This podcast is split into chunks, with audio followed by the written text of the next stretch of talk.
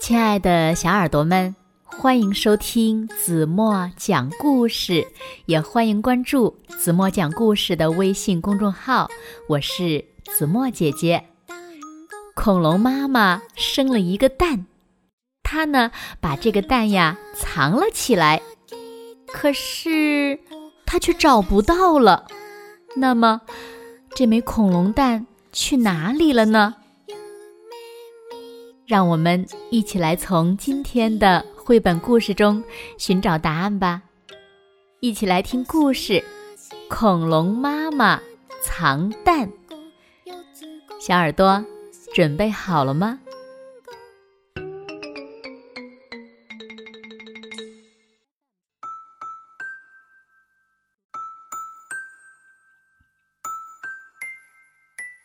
恐龙妈妈生了。一个蛋，这个蛋长得又圆又大，可把它乐坏了。可是没多久，恐龙妈妈就犯愁了：“我的蛋宝宝放哪儿好呢？藏在树洞里吧？不行不行，树洞里晒不到太阳，孵不出恐龙宝宝来的。”放泥坑里吧，哎呀也不行，放在这里呀，宝宝一出世就成大花脸了。要不，藏在草丛里，不行不行，大蛇把蛋吃掉了怎么办呢？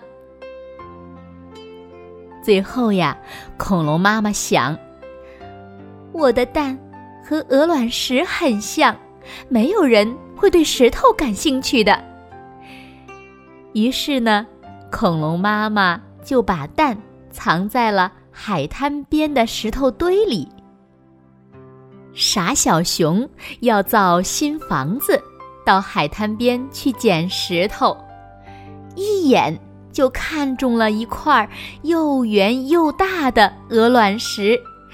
傻小熊把鹅卵石抱回家，砌在墙里。傻小熊的新房子。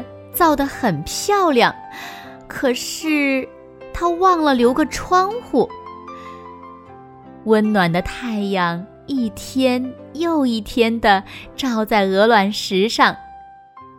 一天晚上，傻小熊被一阵风吹醒了，发现墙上有了一个小窗户，砌在那里的鹅卵石不见了。傻小熊一翻身。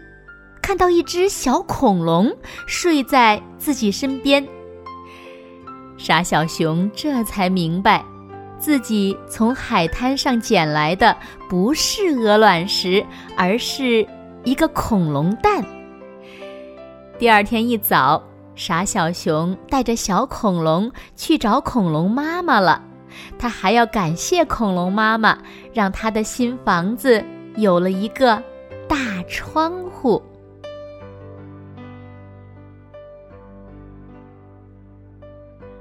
好了，亲爱的小耳朵们，今天的故事呀，子墨就为大家讲到这里了。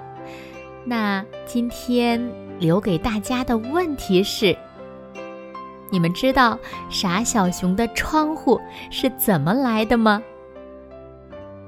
如果小朋友们知道正确答案，就在评论区给子墨留言吧。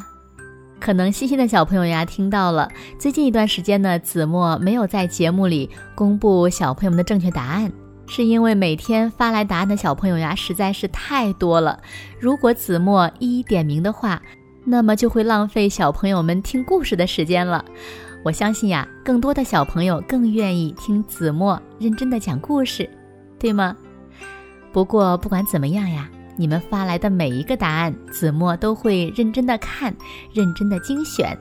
在这里呢，子墨要对所有参与问题回答和每天晚上坚持听故事的小朋友们说一声谢谢。正是因为你们每天的坚持，子墨呀也才有动力每天坚持把故事录下去。当然了，子墨也希望得到更多小朋友的支持，不要忘了点赞、转发朋友圈。好了，今天就到这里吧。明天晚上八点半，子墨依然会在这里用一个好听的故事等你们回来哦。轻轻的闭上眼睛，一起进入甜蜜的梦乡啦。晚安喽。